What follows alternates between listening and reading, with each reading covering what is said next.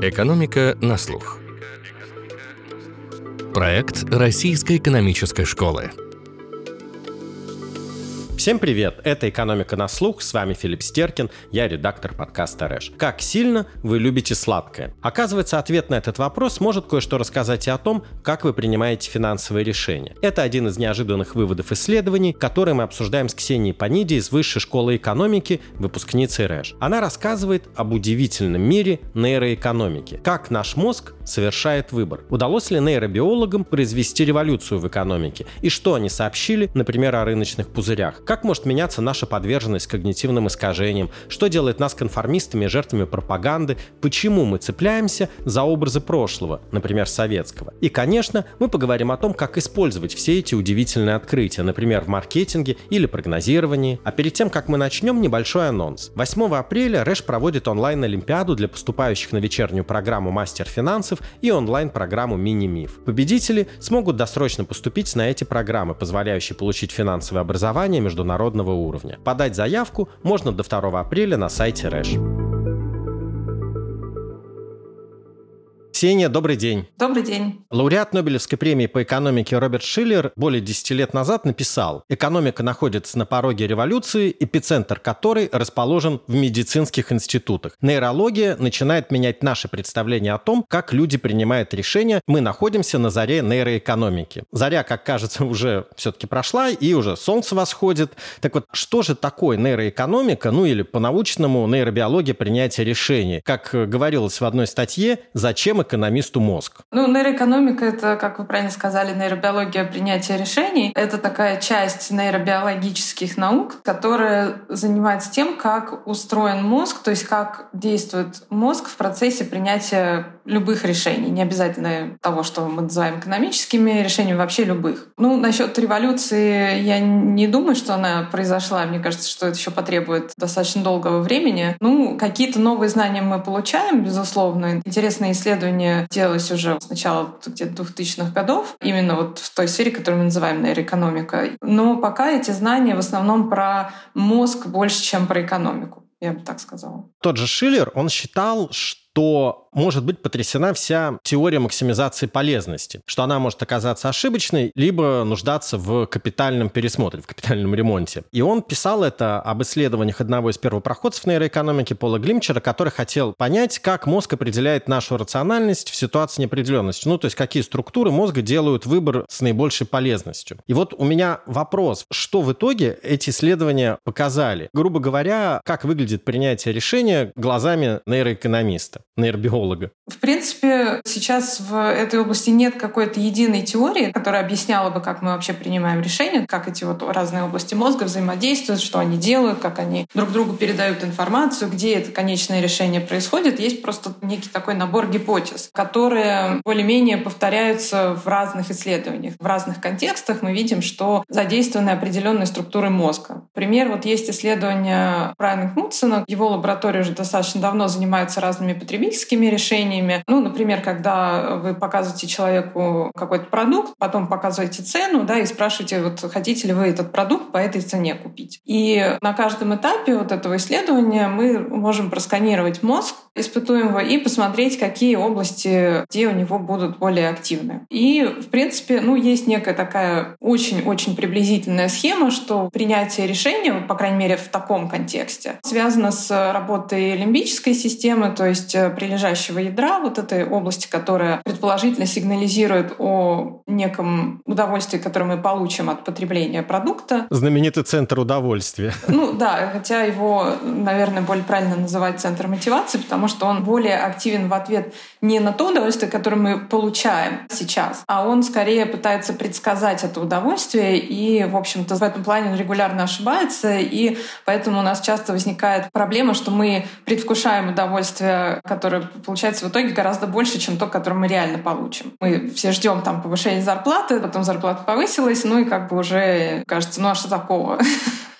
Вот уже эта величина, там, эта сумма не такая большая. Так вот, вот этот центр удовольствия, он сигнализирует нам предположительно некой полезности, которую мы получим. И есть другие области, например, есть островковая кора, которая может реагировать на изменения цены. То есть, например, если мы ожидали, что шоколадка стоит 50 рублей, а она стоит 200 рублей, то мы испытываем от этого неудовольствие. Предсказываемое нами удовольствие от шоколадки не поменялось, но добавился еще дополнительный фактор вот этой цены. И предположительно островковая кора может на это реагировать, то есть сигнализирует нам, что ситуация не соответствует нашим ожиданиям в негативную сторону. И есть у нас вентромедиальная префронтальная кора, которая предположительно тоже как-то интегрирует всю эту информацию разнообразную про удовольствие, про цены, какие-то дополнительные факторы. Например, если вы на этой шоколадке увидели информацию, что это без сахара, то у вас эта информация тоже как-то интегрируется в общую вот, ценность шоколадки. И вот эта вентромедиальная префронтальная кора активна, когда, собственно, человек принимает решение, купить или не купить. Так что ну, схема вот примерно такая. Но на самом деле, если мы говорим про другие контексты, да, вот это такое потребительское решение, мы можем, например, говорить про решение ситуации неопределенности. И здесь добавляется еще огромное количество факторов, какие-то разные варианты событий, у этих событий разные вероятности. Мы можем выиграть в лотерею, можем не выиграть. Допустим, покупаем страховку, мы не знаем, произойдет ли какой-то инцидент или нет, которым мы хотим застраховаться. Соответственно, здесь вообще темный лес. То есть здесь практически нет э,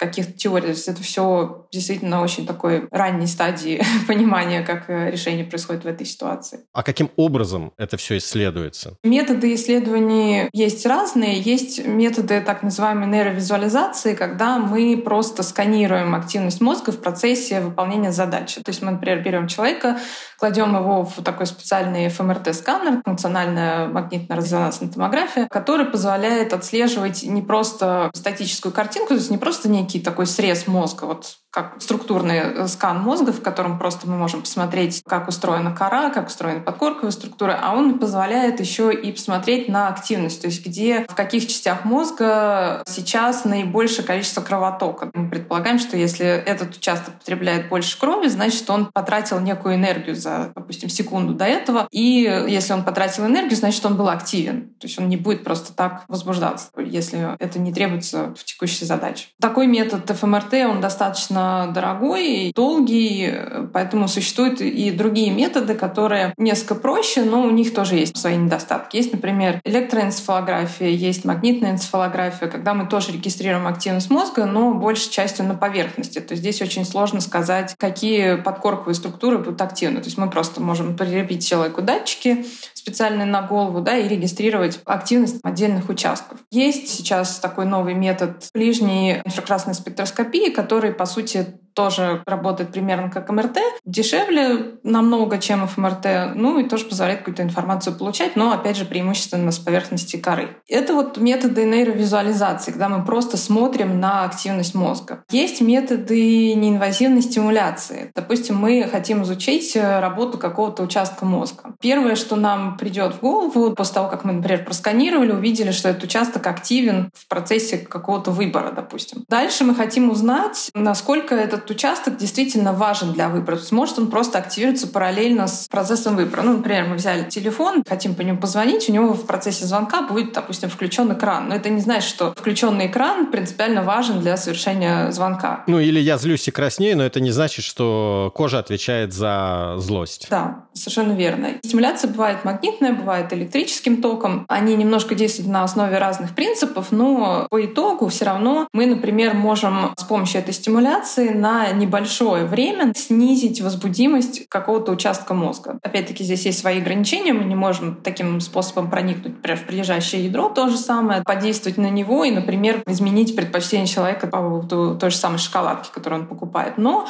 мы, тем не менее, можем добраться до поверхностных структур мозга, которые относительно близко расположены к черепу. И, например, вот с помощью магнитной стимуляции мы можем на небольшое время, допустим, на полчаса или на час, немножко снизить возбудимость этой области. Это не значит, что у человека эта область вообще перестанет функционировать, естественно, да, это не приводит ни к каким долгосрочным заболеваниям, да, или каким-то повреждениям мозга, но зато это позволяет оценить, отличается ли поведение того же самого человека до стимуляции и после стимуляции. И это такие методы, которые позволяют уже понять причинно-следственные связи. Если мы приглушаем активность какой-то зоны мозга и видим, что решение никак не меняется, значит, что активность, которую мы видим, допустим, в других исследованиях, она скорее сопутствует решению, чем является его причиной. Я еще читал про эксперименты, когда с помощью каких-то гормонов увеличивалась склонность человека к доверию, он становился более доверчивым, притуплялась активность амигдалы и тем самым страх, и люди начинали больше инвестировать. Или с помощью воздействия увеличивалась подверженность чужому влиянию. Да, это действительно так. Есть исследования и с окситоцином, есть исследования и, например, с тестостероном. Возвращаясь к вопросу про инвестиции, да, и как вообще мы можем изучать поведение инвесторов, трейдеров в таких вот экономических контекстах, есть исследования, в которых вот этих самых трейдеров делят на две группы, причем, по-моему, там были даже реальные трейдеры. Одна группа трейдеров действовала как обычно, а второй группе наклеивали такой специальный пластырь, который чуть-чуть чуть увеличивает уровень тестостерона. Он просто через кожу действует и чуть повышает количество тестостерона в крови в данный момент. Дальше им дали выполнять обычные их задания, то есть э, создали такой некий виртуальный финансовый рынок с каким-то количеством активов, им нужно было этими активами торговать. И оказалось, что в той группе, в которой увеличено было количество тестостерона, было гораздо более вероятно возникновение пузыря. То есть, например, вот пузырей, которые мы видим на финансовом рынке, когда, допустим, стоимость каких-то активов оказывается завышена неоправданно, неоправданно, например, когда был вот этот дотком кризис, да, или, например, не так давно, когда началась эта вся история с блокчейном, любая компания, у которой было в названии присутствовала блокчейн, она получала определенный бонус. На нее были готовы платить больше. И оказалось, что в этом случае тоже вероятно влияние гормонов, в частности, влияние тестостерона. Ну и есть вот исследования с окситоцином. Они в свое время тоже наделали много шума, их э, тоже очень активно обсуждали,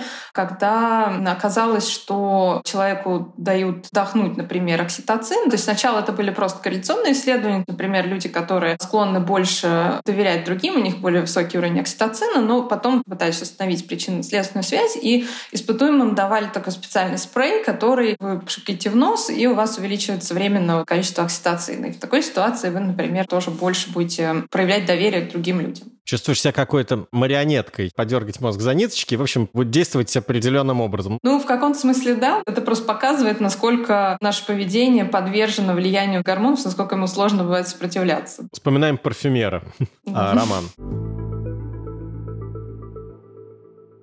Ксения, скажите, доказала ли нейроэкономика существование двух систем мышления, медленного и быстрого, ну, если оперировать терминологией Нобелевского лауреата и одного из основоположников поведенческой экономики Дэниела Канемана? Это очень интересный вопрос. На самом деле история про две системы мышления, она, конечно, не была придумана именно Канеманом. То есть он просто ее, скажем так, очень удачно применил к экономическим разным вопросам. Но, в принципе, вот интуитивное понимание, что как будто бы у нас эти две системы есть, оно было достаточно давно давно. В принципе, здесь не нужно быть психологом или экономистом, чтобы это почувствовать, потому что мы все бывали в ситуации, когда мы испытываем такое внутреннее противоречие. Я хочу съесть торт, но я же на диете, вредно и так далее. Мы можем почувствовать борьбу как будто бы этих двух систем. Но здесь проблема в чем? В том, что, в принципе, вот эта история про две системы, она в каком-то смысле просто дескриптивна. Это просто некий удобный нарратив, который позволил описать, даже не выявить, а именно описать некие противоречия, которые были в экономическом экономической науки, противоречия, я имею в виду теории и наблюдаемого поведения. На самом деле история про две системы, она очень умозрительная. То есть первая проблема, которая с ней возникает, она заключается в том, что нет у нас оснований считать, что какие-то области мозга относятся к системе 1, а какие-то относятся к системе 2. Более того, в принципе, про одни и те же участки мозга до сих пор нет понимания, в каких процессах они участвуют. Например, вот есть дорсолатеральная префронтальная кора, и они из таких ранних исследований в нейроэкономике как раз пытались пытались ее функцию привязать к некоему контролю. Мы говорим, что есть импульсивная система 1, которая действует на эмоциях, и есть вот другая система 2, которая более разумная, более долгосрочная, она думает о долгосрочных целях, логическая, рациональная, мудрая и так далее. Одним из кандидатов была вот эта самая дорсолатеральная префронтальная кора, которая в ситуации, как я привела пример с тортом и диетой, которая как раз отвечает за диету. То есть у нас есть прилежащее ядро, активно нам сигнализирующее, что смотри, какой торт вкусный, вкусный, сколько в нем калорий, как он замечательно выглядит. И есть вот эта префронтальная кора, которая говорит, что подожди, ты же вчера обещал его не есть. Одна из гипотез, что эта область выполняет такую функцию контроля, то есть она не дает вот этим импульсам, приходящим из системы 1, которую часто приравнивают к лимбической системе, реализоваться в решении. Она как бы выполняет такую функцию надзора. Но на самом деле есть и другая гипотеза, что эта область не то чтобы она контролирует систему 1, а скорее, может быть, она модифицирует ценность альтернатив. То есть, например, мы видим торт, да, и нам лимбическая система говорит, что он вкусный и его нужно немедленно съесть, а префронтальная кора нам говорит, что смотри-ка, ну вообще-то его ценность не такая большая, потому что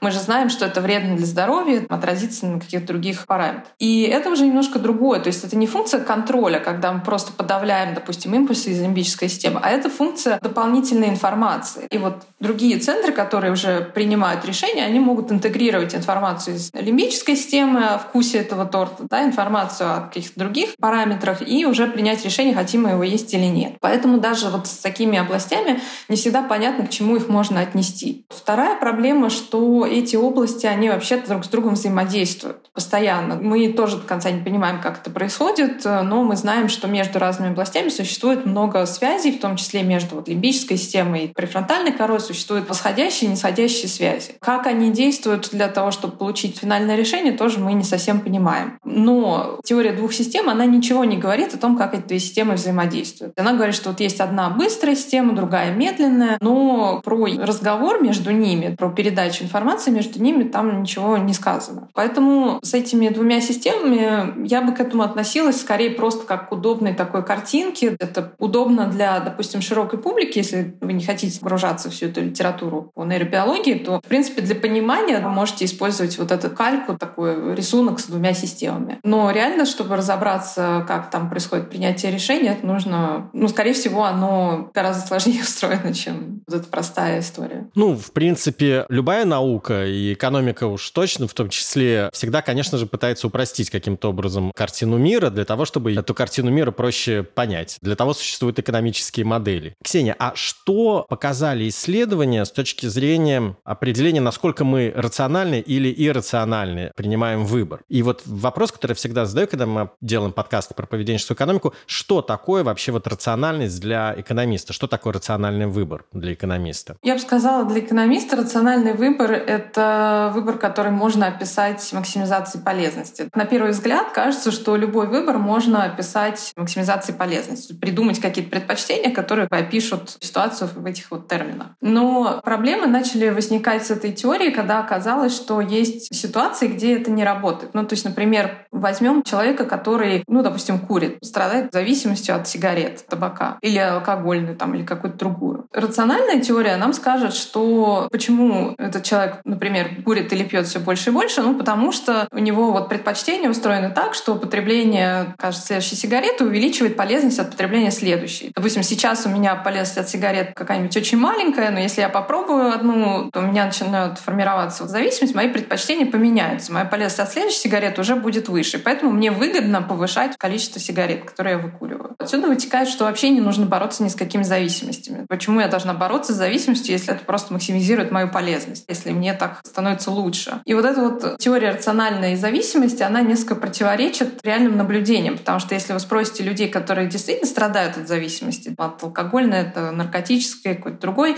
там игромании, шопоголики и прочее, если вы у них спросите, окажется, что они часто жалеют о своем решении выпить или закурить или потратить еще какое-то количество денег на бессмысленные покупки. И это противоречит теории полезности вот такой рациональному подходу, потому что почему вдруг человек, который сознательно максимизировал свою полезность, должен жалеть об этом решении потом, если это максимизировало его полезность в конечном итоге. И получается, что мы иногда действуем против своих интересов, то есть мы действуем против максимизации, как будто мы не полезность максимизируем, а что-то другое. Или как-то она по-другому устроена. Это такой пример, который нам показывает, что есть ситуации, которые сложно объяснить просто одной лишь максимизацией полезности в классическом смысле, просто полезностью от потребления продукта. А здесь не возникает ли просто противоречие между максимизацией полезности на краткосрочном периоде, я хочу получить удовольствие здесь сейчас, с максимизацией полезности на долгосрочном периоде, это вредно для моего здоровья? Да, именно так как раз-таки эти ситуации объяснялись и объясняются в поведенческой экономике. Если мы не можем просто сказать, что человек потребляет сигареты, потому что каждая следующая приносит им больше полезности, чем предыдущая, если мы так не можем это объяснить, то давайте предположим, что у нас есть эти самые две системы или два агента внутри человека, как угодно можно их называть, которые друг с другом конкурируют. Есть ангелы и демоны. Демоны им все равно, они только хотят потреблять сейчас, а есть ангелы, которые вот заботятся о долгосрочных целях, долгосрочной полезности. Вот между ними происходит какая-то игра, какое-то взаимодействие, у каждого есть своя отдельная функция полезности, каждый действует в соответствии с ней и принимает решения. И может оказаться так в результате, что, например, ангелы побеждают, и человеку с игроманией говорят, пойди ты в казино и запиши себя там в черный список. Вот есть такая история, я не знаю, как в других странах, но вот в Америке, например, можно так сделать, пойти в казино и попросить э, занести в черный список. В следующий раз, когда вы туда придете, поиграть вас не пустят, потому что ну, да, вы просили так сделать. Соответственно, ангелы могут вас в какой-то момент, когда побеждают, они могут вас заставить вот обойти казино ближайшее и ограничить себя. Или, например, были какие-то советы, если вы слишком много покупаете, возьмите вашу кредитку, положите ее в пакет, залейте водой и уберите в морозилку. В следующий раз, когда вы захотите купить, вам сначала нужно будет ее разморозить. А пока она размораживается, вы уже и остынете. Можно это описать как взаимодействие двух систем, фиктивной и когнитивной, система 1, система 2 и так далее. Возвращаясь к нейробиологии, какие еще связи выявили эти исследования между активностью определенных участков мозга и рациональностью нашего поведения? У нас есть какие-то решения, принятие которых связано с активностью каких-то областей мозга. Допустим, вот есть разные эксперименты, где людям предлагается делать ставки на рулетки. То есть у них такая виртуальная рулетка есть, какие-то красные и синие сектора. В красных вы выигрываете 10 рублей, в синих проигрываете 2 рубля, и у вас варьируется количество секторов. Например, показано, что люди с повреждениями в теменной коре делают ставки в каком-то смысле неправильно. Они проигрывают больше, чем здоровые люди, потому что они, возможно, не совсем понимают, как нужно интерпретировать вот эту информацию о рисках. При этом у них не меняется суждение о вероятности, то есть вероятности исходов они понимают правильно, но, видимо, происходит какой-то сбой вот этой системе определения ценностей. Сколько я должна поставить на эту рулетку, чтобы мой риск был умеренным. Наверное, можно сказать, что да, они принимают менее рациональные решения. Или, например, есть исследование, есть такое задание задача называется Iowa Gambling Task. Когда у вас, например, перед вами лежит четыре э, колоды карт, и вы можете вытаскивать из любой колоды карту, которая лежит сверху. У вас есть хорошие колоды, в которых вы, например, вытаскиваете карт. Ну, допустим, если вы вынете красную карту, то вы выигрываете какую-то сумму, если черную, то проигрываете. Соответственно, у вас есть колоды, в которых много красных карт и какое-то небольшое количество черных. Вы вынули красную карту, получили свои 10 рублей и можете дальше вытаскивать из той же самой колоды. А есть плохие колоды, в которых вы, например, выигрываете, выигрываете, но как только вы достаете черную карту, вы проигрываете сразу 300. Человеку дается задание, пожалуйста, доставай карты как хочешь, твоя задача выиграть максимальное количество денег. И, в принципе, здоровые люди справляются с этой задачей достаточно легко. Мы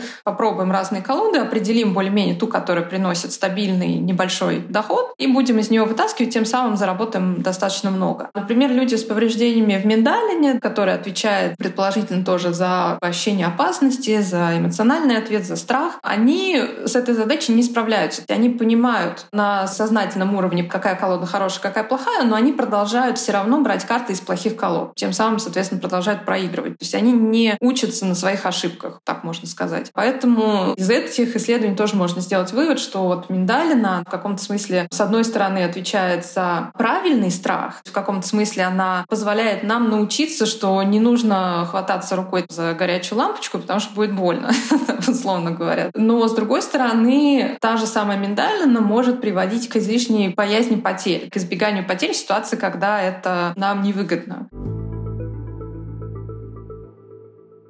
Вы упомянули чрезмерное избегание потерь, а оно, как я понимаю, порождает эффект обладания, когда мы чрезмерно же ценим то, что нам принадлежит. Исследования показывают, что с тем же самым эффектом владения не все так гладко. Изначально Канеман э, в своей работе, где они описывали свой эксперимент с эффектом владения, они его привязали к избеганию потерь. То есть они считали, что эффект владения — это факт, что мы начинаем ценить больше то, что у нас есть, кружку, которую нам дали только что, э, мы ее ценим больше, чем такую же кружку, которая у соседа сейчас находится. Они это связывали именно с избеганием потерь. В принципе, есть э, эксперименты, которые это подтверждают. Но, с другой стороны, эти эксперименты не очень хорошо реплицировались. То есть есть просто поведенческие исследования, показывающие, что эффект владения очень сильно зависит от самих артефактов эксперимента, того, как вы сформулировали задачу. Это само по себе уже наводит на мысль, насколько вообще устойчив этот эффект владения. Если говорить про связь между эффектом владения и избеганием потерь, то мы видим, что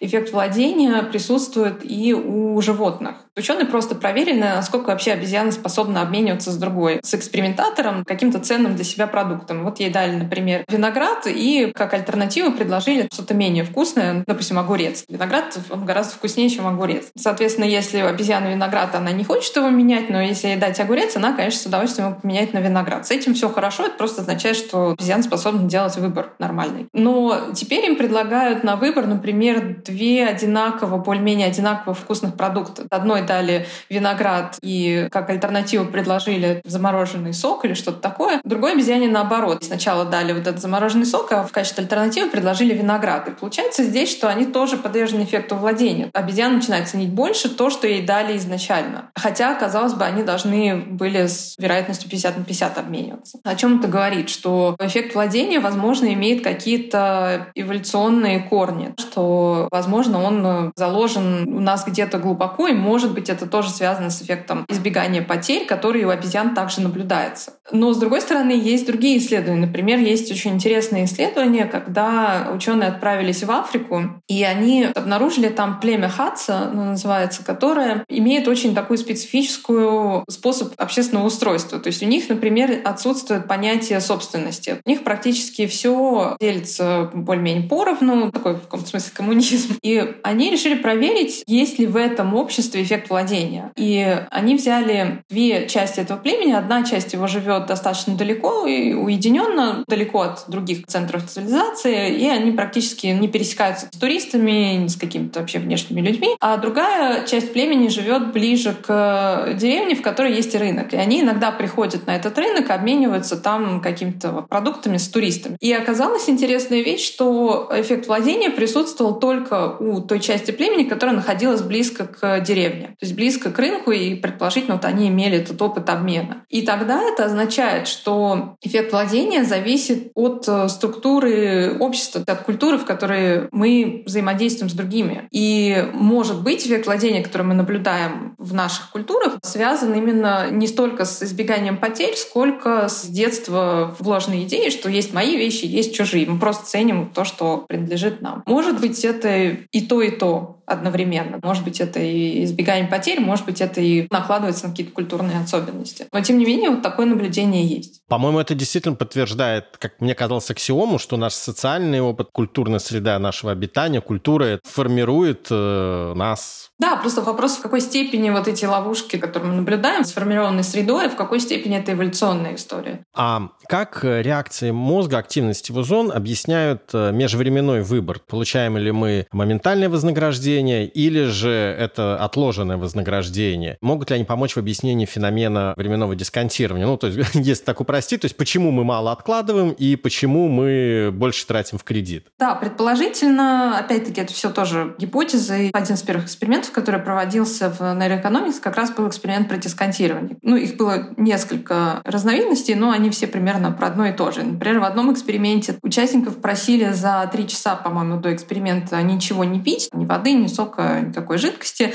А потом, когда они приходили на эксперимент, им еще давали соленые чипсы съесть. Можете себе представить уровень жажды, который испытывает человек. Его после этого кладут в сканер, и дальше начинаются жестокие эксперименты над людьми. Дальше что было сделано? В этот сканер была проведена специальная трубочка, в которую подавалось небольшое количество сока. И человеку давались разные варианты выбора. Вот ты можешь получить, допустим, 2 мл сока сейчас или 3 мл, но через минуту. да, или там 3 мл сейчас, или 10 мл, но через 5 минут. И они смотрели на активность вот разных областей мозга, как она зависит от объема сока, которым предлагалось выпить, как она зависит от расстояния по времени. И оказалось, что у нас есть прилежащее ядро, о котором мы уже говорили, его активность была гораздо выше в тот момент, когда нам предлагали сок сейчас. То есть если человек выбирает 2 мл сока, но сейчас, то этот выбор коррелировал с более высокой активностью прилежащего ядра. При этом оно практически не реагировало в ситуациях, когда человек выбирает отложенное вознаграждение. А с другой стороны, есть э, другие области, вот эта самая префронтальная кора, дорсолатеральная или вентромедиальная префронтальная, они в большей степени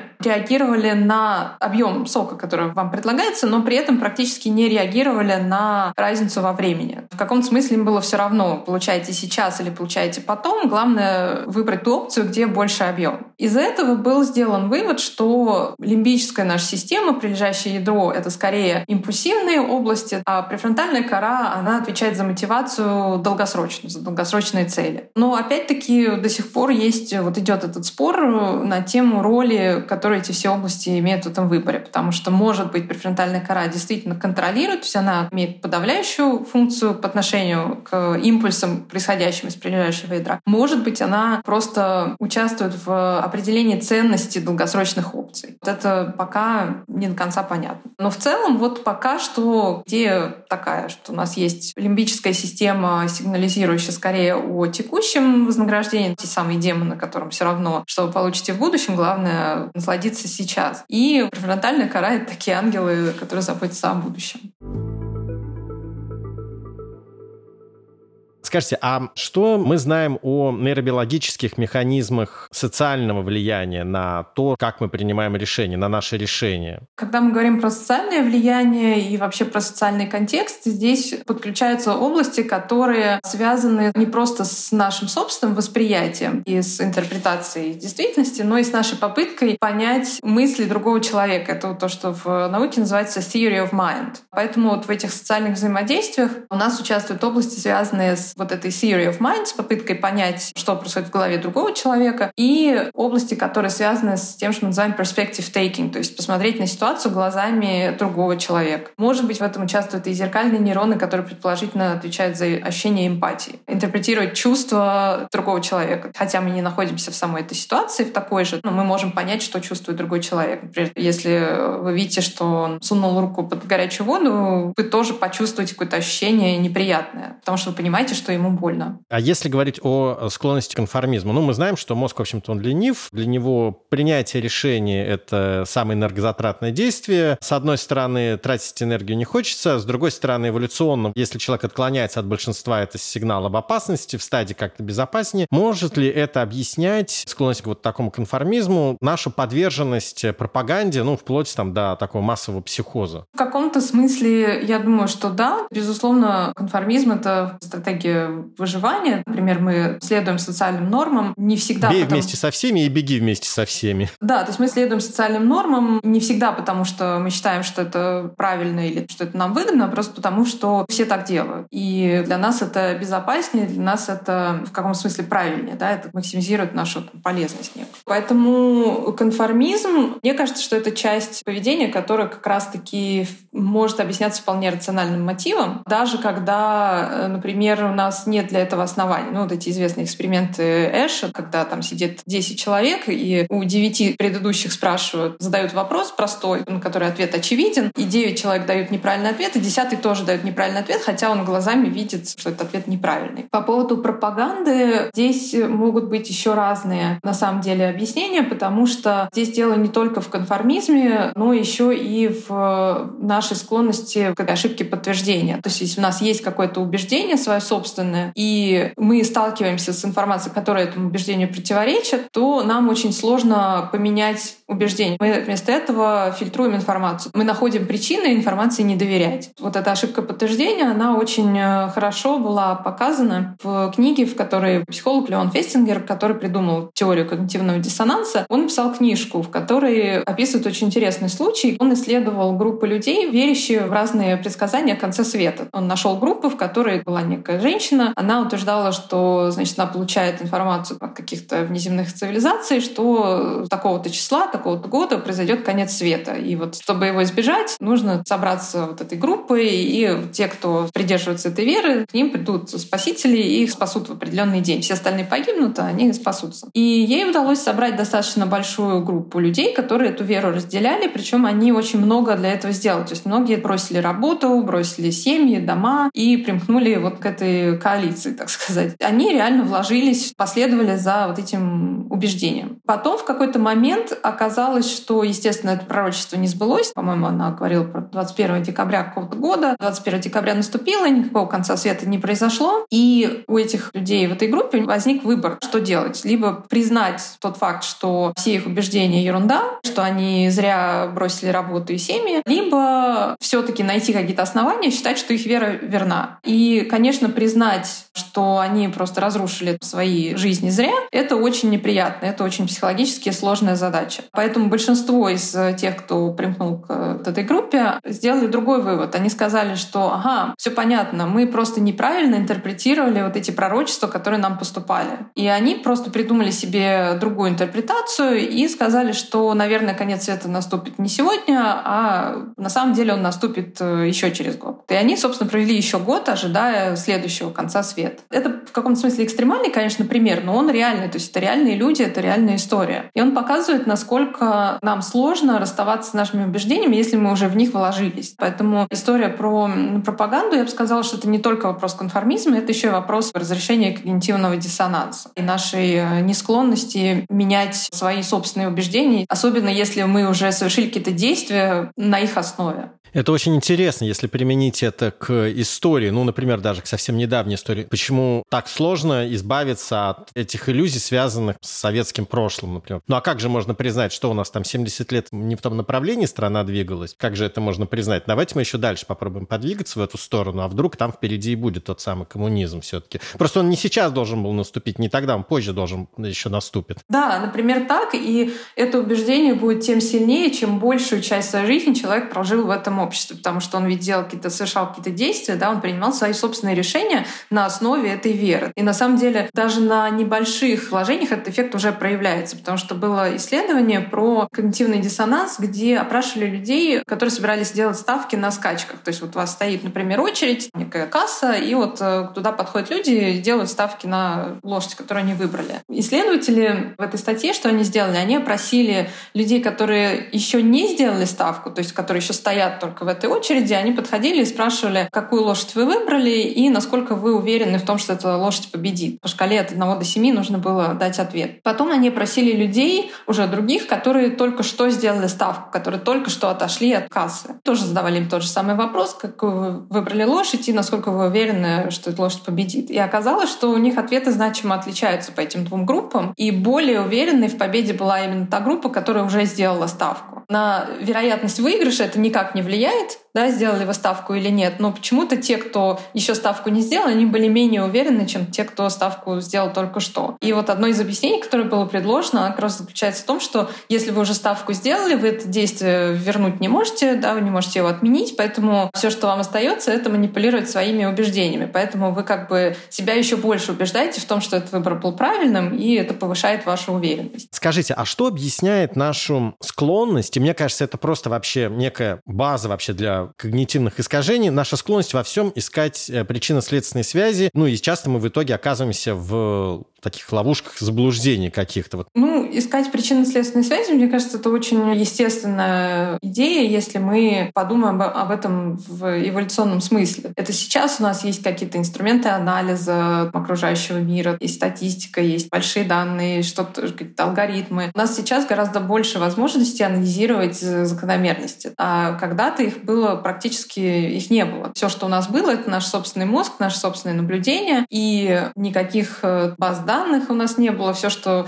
есть, это моя собственная память, мое собственное воображение и то, что я услышала от других людей, близких мне, друзей, знакомых, в общем, тех, кто живет со мной в одной деревне и так далее. Но, тем не менее, как-то с неопределенностью надо было справляться и каким-то образом понимать закономерности окружающего мира. Поэтому у нас появились достаточно быстрые реакции и склонность выводить эти закономерности как можно быстрее, до того, как нас успеет кто-нибудь съесть. Например, вот явление параидолии, да, когда вы видите лица в каких-нибудь предметах. В интернете много можно найти таких картинок, когда автобус, да, у него там фары, какая-то табличка с номером внизу, и вам кажется, что это глаза и рот. Почему это явление возникло? Можно это объяснить так, что эволюционно нам было крайне важно уметь распознавать лица, потому что лицо это, ну или там морда животного, это сигнал об опасности, потому что вас могут съесть в этот момент. Или наоборот, вам нужно с кем-то скооперироваться, чтобы вас не съели, не съел кто-то другой. Поэтому это крайне важный для выживания стимул. Поэтому мы научились его распознавать, и мы его невольно видим даже в тех объектах, в которых этого нет. Просто для нашего выживания это так безопаснее. Лучше принять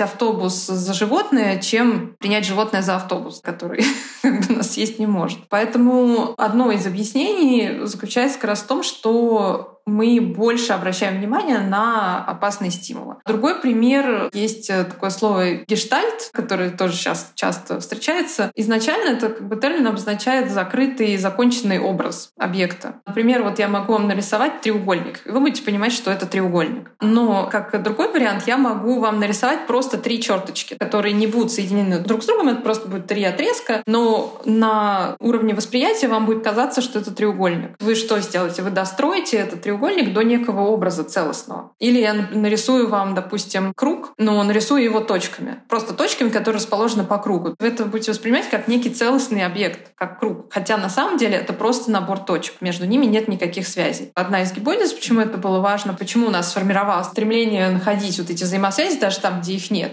там, таком игрушечном примере, потому что без этого мы бы не смогли просто элементарно функционировать. Мы бы не смогли там ходить объекты, мы проваливались в ямы, потому что не могли бы понять, что если эта яма скрыта за кустами, мы бы думали, что это не яма, а просто что-то другое, и мы бы ее просто не заметили. А эта способность нам просто даже на уровне восприятия, она нам дает гораздо больше шансов выживания вот в такой опасной среде, в которой мы эволюционировали. Ну а дальше это, в принципе, можно экстраполировать и на более сложные вещи, например, э, на те же самые попытки определить вероятность исходов. Да? Например, вот мы берем монетку, подбрасываем ее 15 раз. Если 15 раз выпал орел, то нам кажется, что сейчас-то уж точно должна быть решка. Хотя математически мы знаем, что это не так. Никаких оснований нет считать, что там будет один из исходов более вероятен, чем другой, но интуитивно крайне сложно себя в этом убедить. А вот с изменением условий, в которых мы обитаем, могут ли каким-то образом меняться наша подверженность когнитивным искажениям? Ну, например, межвременной выбор выбор тот же самый. Человек жил недолго, и, в общем-то, чего ему ждать завтра, надо получить сегодня. Продолжительность жизни сейчас растет. Вот я, например, читал исследование, которое говорилось о том, что, возможно, наш межвременной выбор, он каким-то образом может э, меняться вместе с ростом продолжительности жизни. Да, одна из, в принципе, как всегда, применительно к любому вопросу, мы натыкаемся на вот этот nature-nurture дебат, когда мы часть поведения объясняем природой, генетикой, какими-то физиологическими особенностями, часть поведения объясняем нашими культурными взаимодействиями действиями. Просто дальше начинается вопрос, э, в какой степени это обусловлено культурой, в какой степени обусловлено физиологией. И если брать социально-экономические исследования, то, в принципе, мы видим, что люди, которые ожидают, что они будут дольше жить, естественно, у них дисконтирование меньше. То есть они в большей степени планируют будущее. Да? Им есть смысл откладывать деньги, больше сберегать, чем тем, кто предполагает, что он будет жить меньше. Ну, то есть в этом нету какой-то удивительной особенности. Но, с другой стороны, опять-таки, есть индивидуальная вариативность очень большая. Есть люди более импульсивные, есть люди менее импульсивные. Здесь очень сложно выявить причинно-следственные связи, потому что, например, мы знаем, что люди, которые больше ценят будущее, они больше склонны получать образование. Мы видим эту взаимосвязь. Но мы не знаем, получают они образование из-за того, что они больше ценят будущее, или их ценность будущего поменялась в результате получения образования. Очень сложно об этом судить. Но в то же время мы можем видеть эти связи представления о будущем с определенными видами поведения. Например, Например, вот когда мы измеряем коэффициент дисконтирования, мы его можем померить для каждого человека определенным там, набором выборов. Например, мы можем предложить человеку 100 рублей сейчас или 150 через неделю, и мы варьируем суммы, варьируем промежутки времени и смотрим, насколько часто человек склонен выбирать сумму сейчас и насколько большую сумму ему нужно предложить потом, чтобы он согласился подождать. Ради какой суммы денег он готов ждать неделю. И этот показатель будет варьироваться от человека к человеку, и мы видим, что он связан в том числе и с другими видами видами поведения, например, он коррелирует достаточно хорошо с склонностью к разного рода зависимостям. Люди, которые меньше ценят будущее, которые более импульсивны, в большей степени склонны к игромании, в большей степени склонны к алкогольной, наркотической зависимости, э, чаще становятся шопоголиками и так далее. Да, и недавно мы, кстати, тоже обнаружили, что такие люди еще и более склонны к потреблению сладких продуктов. Поэтому насколько это связано с культурными особенностями, пока не очень понятно. Я думаю, что это в большой степени связано и с физиологией, потому что мы сейчас как раз занимаемся этой темой. Есть такой тест, который определяет ваше предпочтение относительно сладкого вкуса. Вам дают разные пять стаканчиков с разным количеством глюкозы, там просто раствор воды и какое-то количество сахара. И мы можем вас спросить про каждый стаканчик, попросить оценить, насколько он вам кажется сладким и насколько вам нравится этот вкус. И вот исследования показывают, что люди делятся на разные типы. Есть те, которым высокие концентрации сахара не нравятся, им нравится где-то что-то среднее. А есть те, которым больше всего нравится вкус раствора, где глюкоза больше всего. То есть они такие любители сладкого. И мы видим в экспериментах, что такой показатель, который тоже, как другие исследования показывают, достаточно стабилен, то есть его сложно объяснить какими-то культурными особенностями, он очень мало меняется с течением времени, с возрастом. Тем не менее, он тоже связан с вашей импульсивностью, то есть он тоже связан с вашим выбором, когда мы вам предложим вот эти самые 100 рублей сейчас или там 150 потом. Понимаете, что мы берем два разных абсолютно теста, один про денежный выбор, а другой, насколько вам нравится сладкий вкус. И мы видим, что они могут быть связаны между собой. Это говорит о том, что у импульсивности при всей ее зависимости от культурных особенностей есть, видимо, очень сильная физиологическая основа. Ну, предположительно, она связана с активностью допаминергической и опиоидной системы в вашем мозге. А вот еще про физиологию. А как взросление и старение мозга сказывается на наших решениях, на том, как мы их принимаем? Здесь вот, если мы говорим, допустим, про когнитивные искажения, то мы видим, что некоторые искажения действительно с возрастом уменьшаются. То есть, вот, например, избегание потерь. Есть такая гипотеза, что люди с возрастом начинают меньше избегать потерь. Может быть, потому что у них накапливается опыт этих потерь. Да? То есть опыт Надо же, я думал наоборот. Не совсем. Тот же самый эффект владения, да, он с возрастом может уменьшаться, потому что у вас накапливается опыт расставания с какими-то объектами, которыми вы обладаете. Но вообще в целом есть такое наблюдение, что с возрастом у человека проявляются в большей степени его как раз генетически заложенные особенности, чем те, которые обусловлены воспитанием. Тоже не очень понятно, чем это связано, но одно из объяснений, что э, просто с возрастом человек меньше подвержен влиянию общества, в большей степени проявляется то, что заложено было природой. Но какие-то вещи, например, импульсивность меняется с возрастом, например, так, что мы знаем, что подростки — наиболее импульсивная группа людей, они в большей степени склонны к зависимостям, они в большей степени склонны рисковать, но с возрастом у них этот показатель снижается, может быть, потому что префронтальная кора начинает в большей степени развиваться, которая как раз выполняет вот эту вот надзорную функцию, блокирует эти импульсы, которые идут из лимбической системы и останавливает человека от каких-то необдуманных поступков. Поэтому здесь с возрастом зависимости могут быть э, достаточно разные.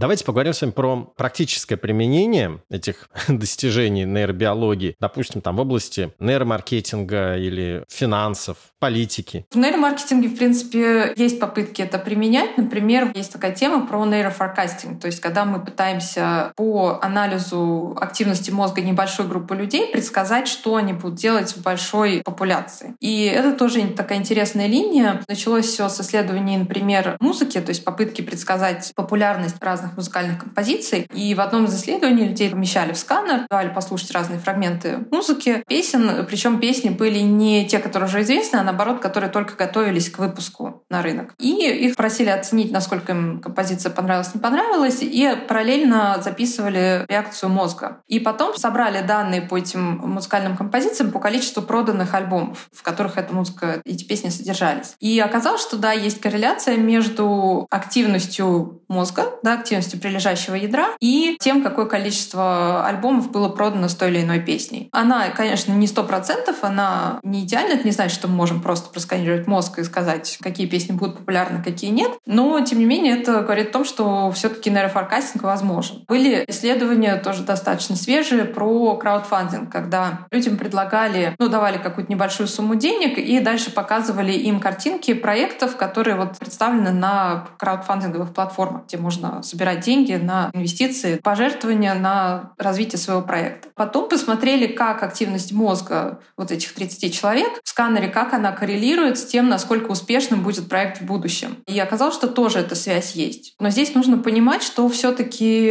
активность мозга сама по себе не является прям таким хорошим предсказателем. То есть если мы возьмем поведенческие данные, например, мы, допустим, в 60% случаев предскажем исход верно. Если мы к этому добавим еще и нейроданные, то мы там от 60, допустим, увеличим этот показатель до 65%, 70%. Увеличить точность предсказаний мы можем, но это не значит, что просто по активности мозга можем вообще делать выводы о таких вот массовых явлениях. Хотя, на самом деле, по-моему, было не так давно тоже исследование, которое показало, наконец, что все таки активность мозга может иметь предсказательную силу больше, чем э, вот эти индивидуальные ответы именно для рыночного поведения. Поэтому ну, может быть, это все да, двинется в какую-то такую сторону, что мы сможем предсказывать лучше. По-моему, это было связано с рекламной кампанией, э, в которой э, показывали какие-то картинки, люди выбирали одни картинки, а реакция мозга показывала, что ему, ему больше нравятся другие картинки. И именно эти картинки, выбранные мозгом, они в итоге пользовались большим успехом э, у аудитории. Ну, вообще, область нейромаркетинга, она так развивается тоже довольно активно. Нейромаркетинг тоже бывает разный. Есть такой фундаментальный как бы, нейромаркетинг, где мы пытаемся понять, как вообще устроено потребительское решение. Те же самые исследования «купить, не купить» и как мозг это решение принимает. А есть более прикладные исследования, когда, например, нужно выяснить, насколько хорошо какое-то блюдо будет продаваться, допустим, в ресторане, как его представить в меню наилучшим образом, или какая картинка, логотип лучше воспринимается, какая картинка больше привлекает внимание. Ну, то есть это такое практическое направление, да, оно, в принципе, тоже развивается, но это скорее, я бы сказала, больше про коммерческие такие приложения направление нейромаркетинга. Вот еще в 2004 году в журнале Nature вышла статья «Мозговое мошенничество». А, статья о том, насколько вообще этично то, что производители пытаются проникнуть в голову покупателя. Какие этические вопросы поднимают э, достижения нейробиологии? Не создает ли это такой соблазн еще глубже проникнуть в голову покупателя? Я думаю, что соблазн, э, конечно же, есть. В принципе, есть целая тоже отдельная область нейроэтики, которая задается вот этим философским вопросом, этично это или нет, и какие из этого следствия. В частности, например, есть интересные рассуждения про, допустим, предположим, что мы знаем все о работе мозга. Мы узнали все абсолютно о том, как он устроен. И мы видим, что... То есть пути Господни исповедимы стали. Да, то есть, например, мы можем предсказать поведение человека и можем объяснить его работой мозга за день, например, до этого или там, за неделю до этого. Можем полностью построить всю вот эту модель поведения. Означает ли это, что мы не можем теперь судить человека за преступление преступление, потому что все это было предопределено работой его мозга. Может ли человек сослаться на это в суде как аргумент? Например, там я совершил преступление, на самом деле это был не я, а мой мозг. Я ничего не мог с этим поделать. Все уже было известно заранее. За неделю до этого было известно, что я это преступление совершу, и просто реализовался... Был фильм даже какой-то, помните, какой-то там был как раз сюжет, когда приговор приводился в исполнение до того, как совершено преступление. Да, там были какие-то, по-моему, индексы, какие-то признаки, предсказывающие, вот он совершит преступление. Можно было это предотвратить в какой-то момент. Ну, то есть это такой, э, да, важный этический вопрос. Я помню, когда читала лекцию студентам несколько лет назад на тему всех этих нейроэкономики, принятия решений. И студент меня спросил вообще, как по ночам спите с такими исследованиями. Вот. И, в принципе, я поняла, что я пока нормально нормально сплю. Просто ну, есть все-таки разница между фундаментальными исследованиями и приложением на практике. Как в любой проблеме с молотком или там топором или ножом можно резать колбасу, можно что-то еще плохое делать. То есть какие-то вот этические ограничения в такие технологии да, с искусственным интеллектом, они уже закладываются. Но, с другой стороны, есть и методы их обойти, которые тоже где-то описаны. Поэтому здесь я думаю, что пока мы еще просто не настолько приблизились к пониманию процессов принятия решений в мозге, чтобы возникала такая необходимость. Но, может быть, она и возникнет в какой-то момент. Но все же это вот какую-то такую антиутопию рисует. То есть если мозг ленив и не любит тратить лишнюю энергию на принятие решений, а принятие решений вообще для него самое энергозатратное действие. Если мы сможем понять, чего мозг хочет, окей, мы избавим вас от необходимости тратить энергию, принимать решения. Мы и так знаем, что какие решения вам нужны, и тогда мы приходим к свободе, это рабство, собственно говоря. Мы знаем, чего хочет вас мозг, мы уже приняли это решение, вы не нервничайте, не беспокойтесь, не доставляйте себе лишнего дискомфорта. Это зависит от государства, наверное. От институциональной системы и зависит от количества ресурсов. Поэтому, да, ресурсы человека против ресурсов государства, они как бы ни в какое сравнение не идут. Поэтому, мне кажется, это только подчеркивает важность институтов для того, чтобы над государством тоже был какой-то надзор. И знаний, знаний и образования. Да, абсолютно, абсолютно. Поэтому, мне кажется, ваш подкаст, он в каком смысле дает возможности для такого баланса. Может быть, нельзя из всех сделать ученых, которые будут разбираться в работе мозга, но можно какие-то знания донести, чтобы каждый уже сам делал вывод, как им защититься от манипулирования со стороны государства и со стороны компаний. Да, спасибо вам большое, Ксения. Спасибо вам, да, было очень интересно. Этот подкаст продолжил цикл выпусков экономики на слух о том, как мы принимаем решения. Например, прошлый выпуск был посвящен поведенческой экономике. О ней мы беседовали с ректором РЭШ Антоном Суворовым. Мы уделяем этой теме так много внимания, потому что, как я уже говорил однажды, именно этот вопрос можно назвать краеугольным для экономики. И не первый раз экономисты, и современные, и мыслители прошлого спорят, насколько же мы рациональны или иррациональны. О поведенческой экономике вы найдете немало статей на просветительском портале guru.nes.ru, в том числе числе вы сможете проверить свои знания и в этой, и в других областях экономической науки с помощью наших тестов. Это была «Экономика на слух». Слушайте нас во всех подкаст-плеерах, оставляйте комментарии и отзывы и рассказывайте друзьям. До скорых встреч!